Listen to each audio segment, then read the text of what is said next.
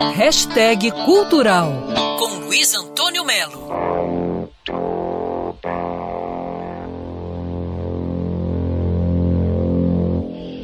Há anos, há décadas, há mais de um século que os robôs exercem um fascínio sobre a gente. Por isso vale a pena você ir lá no Espaço Cultural Oi Futuro para ver que foi há 101 anos, durante uma peça teatral em Praga, antiga Tchecoslováquia, que foi criada a palavra robô.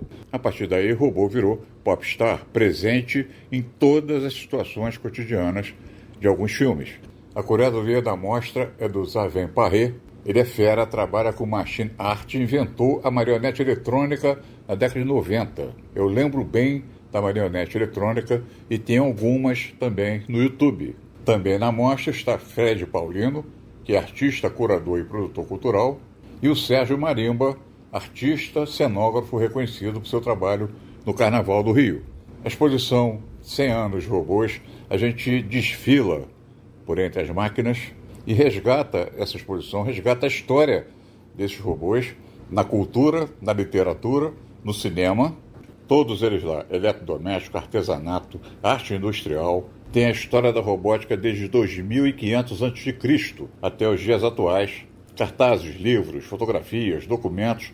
Meu amigo, vale a pena dar um voo até o Centro Cultural Oi Futuro, que fica na rua 2 de dezembro, 63, no Flamengo. A exposição é sensacional.